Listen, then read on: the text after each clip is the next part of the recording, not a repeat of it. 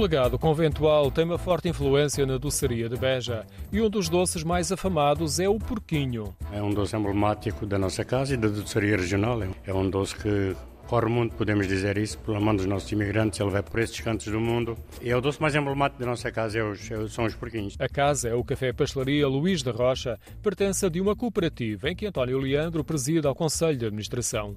Nas montras do café mais antigo de Beja, vai no próximo ano fazer 130 anos, há várias caixas com o porquinho doce e a referência que foi finalista nas Maravilhas Doces de Portugal. O porquinho tem uma cor castanha e letras brancas a dizer Beja. Os olhos e os dentes também são brancos. O interior é cremoso e alaranjado. O porquinho é a base de amêndoas, gelo e ovos e cacau. Portanto, é uma mistura desses sabores todos. Sou suspeito a comentar porque sou guloso e o doce é muito bom. Percebe-se a dificuldade em dar vazão às encomendas. Há alturas do ano, como as alturas de festas, de natais e de páscoas, em que nós não temos capacidade de confeccionar mais, mais para além das encomendas. E até mesmo as próprias encomendas, temos alturas em que temos que cancelar. Um dos motivos tem a ver com o processo de fabrico e o formato do porco, que é minucioso. Patas, orelhas e rabo são extremidades que dão continuidade natural ao corpo. É tudo manual, embora as pessoas olhem para aquilo e possam pensar que aquilo é uma forma onde se mete a matéria-prima e sai o porquinho. Não é, não é isso, é tudo manual e, portanto, leva o seu tempo a fazer, porque leva mais tempo a preparar as matérias-primas para que esse porquinho possa ser confeccionado. As trouxas de ovos é outro doce de origem conventual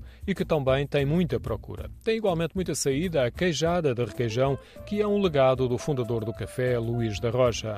Muito deste saber foi transmitido em mais de um século no Passa a Palavra. Sim, foi de geração em geração. Foram, pois, pois imagino que esta casa tem 129 anos, não é? Por aqui já passaram algumas gerações de pasteleiros e, e, as receitas vão passando uns para os outros, é evidente, não é? Às vezes nem a receita em si, a receita é igual para qualquer pastelaria, não é? Depois está no modo do fabrico, há sempre um toque especial, há sempre qualquer coisa de diferente que faz com que esses doces saiam diferentes. Vale a pena também a visita ao café, que preserva a antiga decoração, com mesas de mármore preto e cadeiras de madeira. A entrada por uma porta giratória é sinal do universo que vamos seguir e que tem uma profunda relação com a comunidade local.